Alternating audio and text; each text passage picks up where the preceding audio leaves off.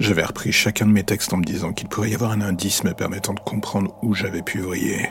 Je revoyais ces histoires autour de Montmartre dans les années 80 et surtout avant, ces meurtres d'enfants autour de cette du nom de Shankova, et toutes ces histoires autour du livre des âmes. Il y a juste des moments où en me posant ce soir-là dans le silence de la nuit, je me demandais comment autant de noirceur avait pu sortir sans le moindre souci de mon esprit. C'est vrai, il y a une partie de moi qui est sombre, je ne l'ai jamais nié. Mais de là à dire qu'elle m'aurait poussé à passer à l'acte, jamais de la vie. Pourtant, il y avait ces indices pour le moins dérangeants. Trop de ressemblances avec mes écrits, trop de points communs. Au début, je m'étais dit que cela venait sûrement de moi.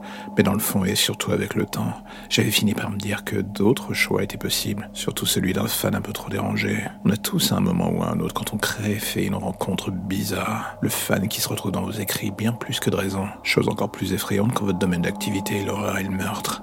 Jusque-là, j'avais fait en sorte de mettre tout cela de côté, d'être positif, gentil et surtout aimable. Mais à la lumière des éléments se mettant en place, je commençais à retomber dans mes vieux travers, une paranoïa malsaine matinée d'une envie de suspecter absolument tous les gens m'entourant. Et dans le flot d'emails ou de conversations, j'avais repensé à ce type.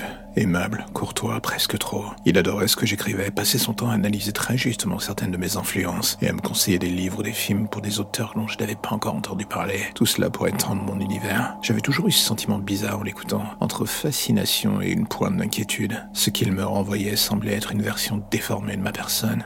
Ce que j'écrivais n'était pour moi que de la fiction et rien d'autre. Pour lui, c'était autre chose justement.